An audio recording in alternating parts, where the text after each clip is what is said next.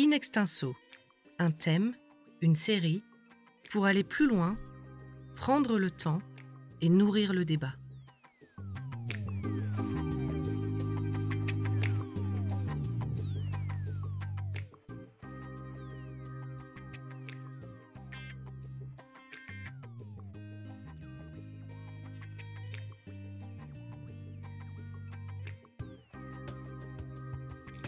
Bonjour et bienvenue à tous pour ce podcast Les printemps arabes et le conflit israélo-palestinien. Ce podcast est réalisé dans le cadre de l'événement en ligne IPEV Live Transition from Violence Lessons from the MENA Region, organisé par le panel international sur la sortie de la violence.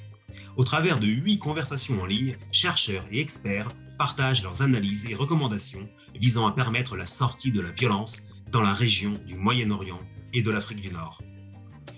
Aujourd'hui, l'actualité dans cette région est dominée bien sûr par la résurgence du conflit israélo-palestinien. Ce conflit a longtemps été au centre de toutes les attentions, mais ces dix dernières années, il a été dans une certaine mesure éclipsé par le phénomène dit des printemps arabes. Les révoltes qui ont secoué le monde arabe à partir de 2010 ont conduit à des bouleversements considérables en Algérie, en Tunisie, en Libye, en Égypte, au Liban, au Yémen, en Syrie, en Irak et dans bien d'autres pays encore. Elles ont montré ces révoltes toute la vitalité de ces sociétés que l'on croyait fatalistes, soumises aux régimes dictatoriaux en place. Les causes de ces révoltes sont complexes. Elles sont sociales, politiques, parfois ethniques ou religieuses, mais elles ont toutes en commun une prise de conscience par les populations qu'il était possible de remettre en cause un statu quo devenu insupportable. Quelles ont été les origines, les mécanismes et les résultats des printemps arabes? Quel a été et quel est aujourd'hui leur impact sur la confrontation israélo-palestinienne et comment cette confrontation israélo-palestinienne est-elle perçue aujourd'hui dans ce monde arabe en pleine mutation? Pour en parler, nous accueillons aujourd'hui trois chercheurs, membres du panel international sur la sortie de la violence. Marie Kortam, chercheur associé à l'Institut français du Proche-Orient à Beyrouth et membre du Conseil arabe des sciences sociales. Mohamed Ali Adraoui, chercheur et enseignant à la London School of Economics et Jalel Archaoui, qui est senior fellow à l'initiative globale contre le crime transnational organisé. Merci beaucoup à tous les trois de venir nous éclairer aujourd'hui.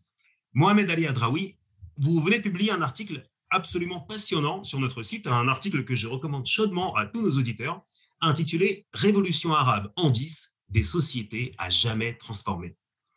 En quoi consiste cette transformation concrètement?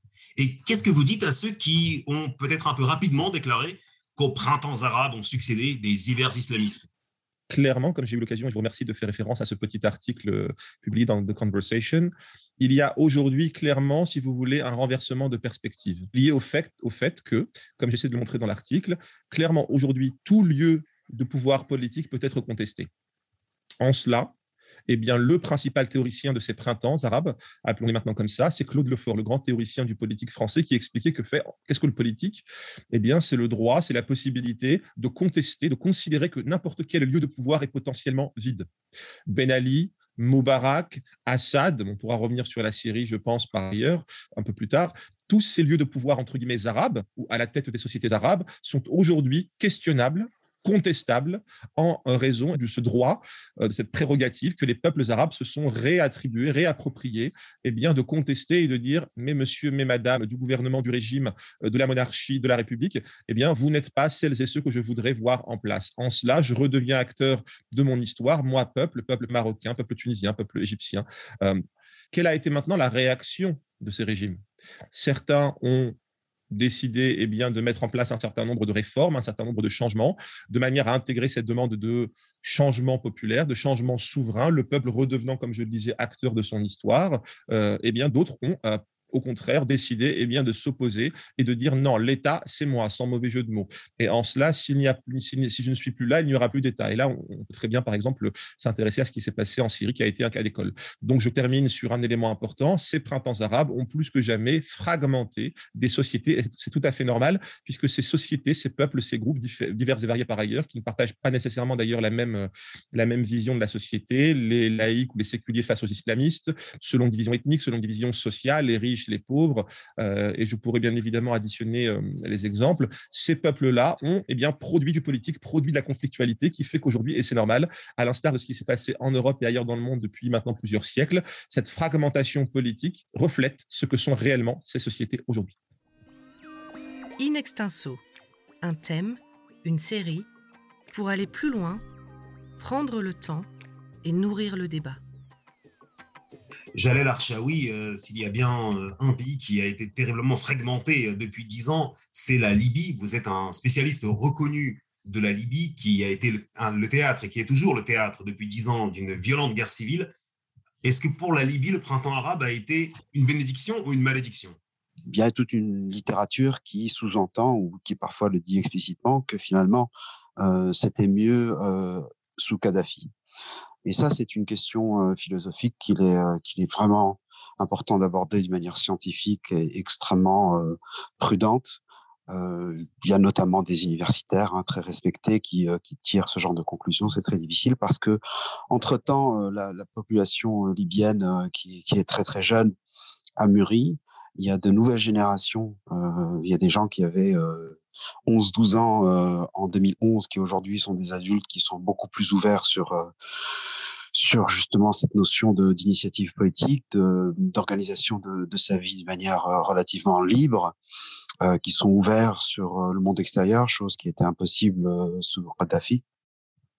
Donc il y a quand même beaucoup de choses positives, tout en gardant à l'esprit que le conflit tel qu'il s'est déroulé depuis 2011 a été en grande partie inefficient. C'est-à-dire que la façon dont la richesse a été euh, euh, évaporée, la, façon dont le pays physiquement, hein, je parle de l'infrastructure, a été euh, détruite, a été encore une fois sans utilité particulière. Donc il y a vraiment un caractère non fécond du conflit et en même temps un rajeunissement, une évolution, un mûrissement de la population qui qui reste aujourd'hui plus beaucoup plus moderne et plus dynamique, plus jeune et plus intéressé à la vie politique qu'il y a 15 ans. Donc voilà, c'est une image assez assez ambivalente et j'insiste sur cet aspect. Merci beaucoup. Et s'il y a il y a un pays aussi où la société et notamment la jeunesse est très active politiquement, c'est le Liban. Et je me tourne vers Marie Cortam. Vous connaissez très bien le Liban un pays qui, dans une certaine mesure, n'a pas attendu le printemps arabe pour être euh, le théâtre de nombreux mouvements de contestation populaire. Alors, qu'est-ce que l'évolution de l'environnement régional qu'a causé le printemps arabe a changé pour le Liban? Euh, Le Liban était quelque peu différent des autres euh, États arabes avant le printemps arabe, car il jouissait d'une marge de liberté, quoique relativement étroite, et assistait à des, à des mouvements de protestation sporadiques avant 2011. Mais ce qui s'est passé en 2011, c'est que les manifestations ont commencé à viser directement le système politique à travers le slogan qui a ensuite été soulevé de manière claire, qui est de faire tomber le système sectaire. Influencé par le champ le plus important des révolutions du printemps arabe à l'époque, le peuple veut renverser le régime. En août 2015, les manifestations populaires ont repris dans les rues du Liban pendant plusieurs semaines dans le contexte d'une accumulation sans précédent d'ordures qui ont inondé les rues du Liban. Les manifestants ont clairement accusé les responsables d'échecs et de corruption. Ensuite, deux ans après, en mars 2017, des manifestations ont eu lieu dans plusieurs quartiers contre l'augmentation des taxes, les manifestants ont appelé à lutter contre la corruption et à mettre fin au gaspillage au lieu d'imposer des charges supplémentaires aux pauvres. La dernière vague, enfin, dans la soirée euh, a commencé dans la soirée de octobre, 17 octobre 2019. Euh, ça a été déclenché par une proposition d'imposition de nouvelles taxes. Des, euh, des manifestations populaires massives sont déclenchées dans la capitale et ensuite se sont rapidement propagés au reste des régions de, euh, du Liban. In extenso, un thème, une série, pour aller plus loin, prendre le temps et nourrir le débat. Aujourd'hui, à la lumière de la pire crise économique qui persiste au Liban, le terrain est encore fertile pour l'escalade des manifestations d'autant plus que la majorité des manifestants tiennent la classe politique au pouvoir pour responsable de l'effondrement financier et de ses conséquences. Donc le Liban traverse la pire crise économique depuis la fin de la guerre civile en 90, alors que la valeur de la livre libanaise par rapport au dollar américain est tombée à un niveau sans précédent, ce qui a conduit à une hausse folle des prix à la consommation et à l'érosion des salaires des employés. Le rythme des manifestations a diminué au cours de la période récente en raison de la pandémie de la COVID-19, mais il s'aggravera à nouveau avec l'état continu d'impasse politique et d'effondrement économique. Je dirais que ce système politique, dans sa forme actuelle, a pris fin. Bien que cette révolte n'ait pas atteint tous ses, objectifs économiques et politiques, euh, elle a sensibilisé l'opinion publique à la corruption les plus potentielles et a formé parmi les citoyens une prise de conscience supplémentaire de leurs droits et de leur euh, défense. Au jour d'aujourd'hui, le Liban connaît toujours les réactions de la, de la révolution du 17 octobre 2019 à la lumière des crises économiques et politiques persistantes. Évidemment au Liban, mais aussi dans la région et plus spécifiquement en Palestine, aucune semaine ne passe sans que le pays n'ait témoin de mouvements de protestation contre la politique intérieure, mais aussi extérieure. Et nous avons vu la force des mobilisations au Liban pas que des réfugiés palestiniens, mais bien des Libanais la semaine dernière contre la politique coloniale israélienne en Palestine. Il faut dire que ce conflit israélo-arabe reste la première source de tensions et de conflits dans la région maintenant. Merci, merci beaucoup euh, Marie Cortam. Euh, vous parlez justement de, l'importance du conflit israélo-palestinien aux yeux des Libanais et sans doute euh, c'est le cas aussi pour les autres sociétés arabes. Mohamed Ali Adraoui, ce conflit israélo-palestinien, à quel point est-il aujourd'hui central pour l'ensemble du monde arabe et est-ce qu'il existe dans les sociétés arabes une sorte de consensus sur ce qu'on entend par la cause palestinienne? Un élément important qui permet, je dirais même cardinal, il est euh, de traiter, si vous voulez, le retour, cette thématique du retour du conflit israélo-palestinien. À vrai dire, je pense que ce conflit n'a jamais disparu. Et je vais dire deux choses extrêmement importantes. D'une part, les printemps arabes, les soulèvements arabes se sont faits en partie, ne serait-ce que sur le plan de l'imaginaire, sur la matrice, sur le modèle palestinien, intifada, le fait de, se, de vouloir se rebeller, mettre en cause, questionner, contester, protester face à une règle inique. En cela, on a des preuves, maintenant on le sait, une dizaine d'années après le début de ces, printemps, que ce soit en Égypte, en Afrique du Nord ou ailleurs, dans le monde arabe, voire par-delà, il y avait clairement, si vous voulez, sur le plan au moins de l'imaginaire, l'idée que ces peuples-là allaient aujourd'hui réagir et affronter des pouvoirs iniques, sur le modèle des Palestiniens. Non pas que ça a été leur seule source d'inspiration, mais on peut dire clairement, je vous donne un exemple précis, au moment de la place Tahrir, des grandes, comment dire, euh, comment dire, manifestation contre, pour le départ de, du président Moubarak il y a une dizaine d'années, vous aviez des drapeaux palestiniens, vous aviez au sein de la population et des manifestants égyptiens des slogans pro-palestiniens, vous aviez par exemple au moment où se déployaient des, des, chars de l'armée euh, égyptienne euh, contre les manifestants, vous aviez des slogans, mais Moubarak, où étaient ces chars au moment de Gaza? Donc la guerre de Gaza n'est pas celle qu'on vient, comment dire, à laquelle on vient d'assister, est loin d'être la première. On, parle, on parlait déjà il y a une dizaine d'années des conflits de Gaza Je, me réfère au conflit de décembre 2008, janvier 2009, l'opération Plomb durci. Donc déjà, sur le temps plus long, clairement, on peut dire que la, la, tragédie palestinienne, la situation des Palestiniens, le sort des Palestiniens constitue l'une des matrices, si vous voulez, des réveils arabes ou des printemps arabes. C'était la première chose. Deuxième remarque maintenant, d'autre part, l'idée que ce conflit aurait pu être relativisé, je crois que vous avez employé l'expression éclipsé. Euh, euh, si je ne dis pas de bêtises.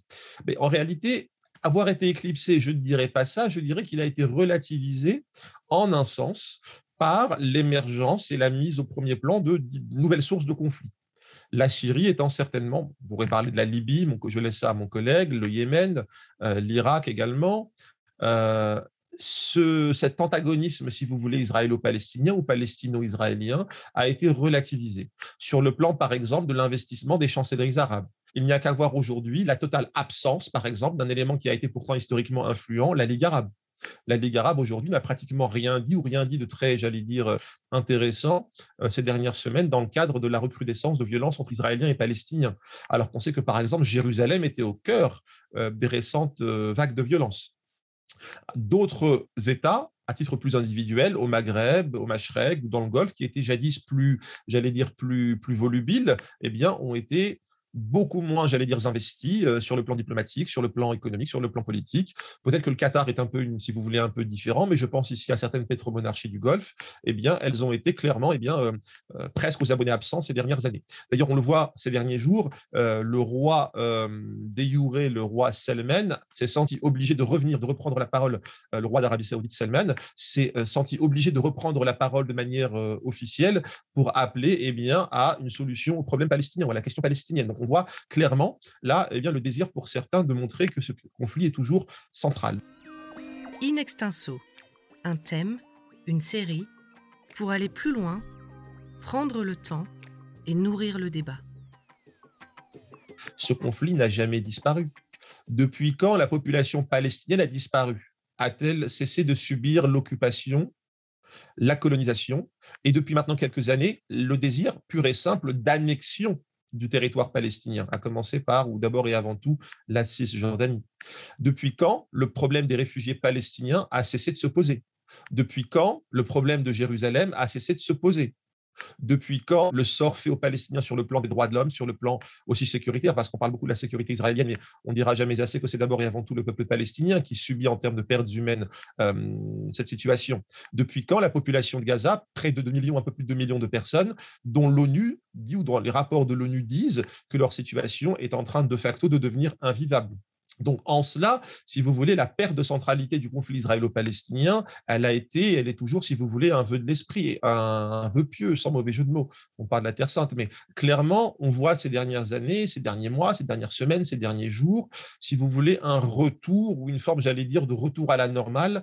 Euh, le conflit israélo-palestinien, pardon, n'étant plus le seul, la seule source de tension dans la région, mais l'une des, nombreuses sources de tension. On pourrait citer euh, le camp euh, pro-iranien et le camp pro-saoudien, c'est une autre source de tension. Le camp, si vous voulez, les velléités turques euh, autour de M. Erdogan d'asseoir une influence turque plus importante dans la région. On pourrait citer d'autres sources, si vous voulez, d'instabilité, clairement, mais celle-ci en fait toujours partie et son historicité est bien plus importante sa, profondeur historique est encore plus importante que celle des autres.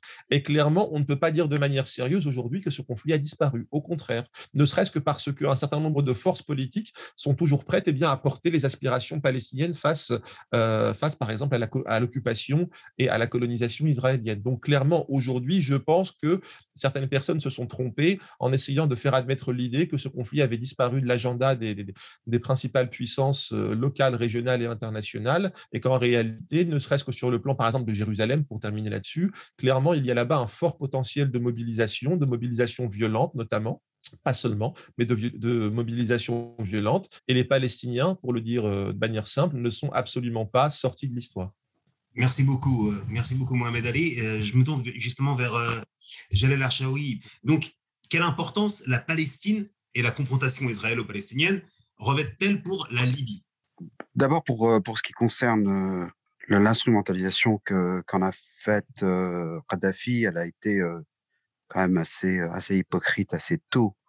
C'est vrai que dans ses premières euh, années, dès son adolescence, il avait grandi un petit peu à cette, à cette idée de, de la réaction de Nasser par rapport au, au conflit. Et c'est quelqu'un qui, après 1967, a voulu être Nasser après l'écrasement du, du nasserisme euh, Kadhafi. Donc c'est vrai que sur le plan rhétorique, euh, l'utilisation de, la souffrance palestinienne a été un, thème constant jusqu'à euh, cette dernière heure. Euh, mais elle n'a pas été euh, très souvent euh, très sincère. Et c'est quelqu'un qui, dans les années, par exemple, dans les années 80, s'était opposé d'une manière assez amère au, au Fatah de, de Yasser Arafat et, en 1992, il, procédait à l'expulsion de, de, quasiment tous les réfugiés palestiniens qui étaient en, Libye, tout en continuant à se, à se présenter comme un défenseur de la cause. Donc le, le caractère extrêmement malhonnête de l'utilisation de, de la cause palestinienne par Kadhafi est à noter.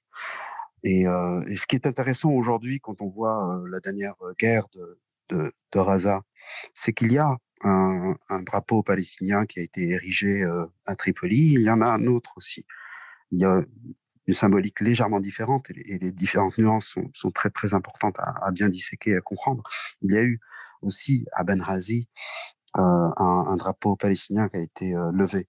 Le camp qui est justement euh, contre euh, toute forme d'initiative politique de la part de, des citoyens, je parle du camp du, du maréchal Haftar, il y a quand même euh, une utilisation, une, mise en scène de, sympathie. Et, et à l'ouest, euh, les, individus qui ont sont précipités pour ériger ce drapeau, comme je le disais tout à l'heure, c'est plutôt des islamistes et c'est aussi une forme d'instrumentalisation. C'est-à-dire que euh, il y a une, espèce de conclusion automatique comme quoi il faut euh, être du côté du Hamas.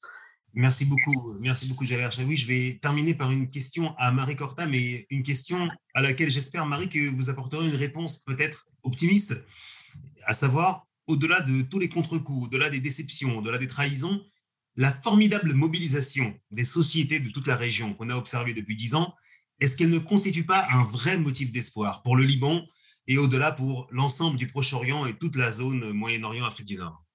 Eh bien, j'aimerais bien finir sur une note euh, optimiste. L'espoir est là, mais il faut être patient. Pour cela, je dirais en termes généraux que les mauvaises situations politiques sont caractérisées par l'instabilité et quelle que soit la durée du règne d'un système politique, l'aspiration des sociétés à la liberté reste un catalyseur pour les opprimés et une préoccupation pour les corrompus et les tyrans, ce qui poussera les sociétés sous tyrannie à essayer de sortir d'une vie d'humiliation à la dignité, et elles peuvent échouer, mais une fois encore, la lutte pour la justice sociale se poursuivra. Mais projeter cette euh, perception sur un cas spécifique euh, qui relève de chaque euh, État nécessite de prendre en compte de nombreux facteurs, dont le plus important est lié à la rue qui exige le changement. Le Liban a besoin d'un nouveau système politique, économique et social, d'une politique inclusive, globale, égalitaire. Mais tant que le conflit israélo-arabe n'est pas réglé, dans une politique de justice rendue premièrement aux Palestiniens, aux réfugiés palestiniens, puis aux pays voisins, la région continuera à bouillir. Et c'est ce qu'on a vu la semaine dernière avec l'agression des colons à Jérusalem, à l'esplanade de la mosquée, et l'agression d'Israël sur Gaza. Avec toutes les crises internes libanaises, la mobilisation des Libanais et des réfugiés palestiniens a donné un nouveau souffle à une politique avant tout anti-américaine, euh, à une politique avant tout anti-américaine, anti-israélienne, et anti-occidentale, dans une aspiration de justice, de droits de l'homme, de liberté et de dignité et d'autodétermination. Ce sont des principes qui ont accompagné la jeunesse des printemps arabes dans tous les États. Merci beaucoup, merci beaucoup Marie pour, euh, pour cette conclusion. Merci à tous les trois pour euh, ces interventions euh, très riches qui montrent toute la complexité de la situation et euh, qui, j'espère, inciteront euh, nos auditeurs à se documenter toujours davantage sur la région du Moyen-Orient et de l'Afrique du Nord. Je rappelle que ce podcast a été réalisé en partenariat avec le panel international sur la sortie de la violence, un panel coordonné par la Fondation Maison des sciences de l'homme à Paris et soutenu par la Carnegie Corporation of New York.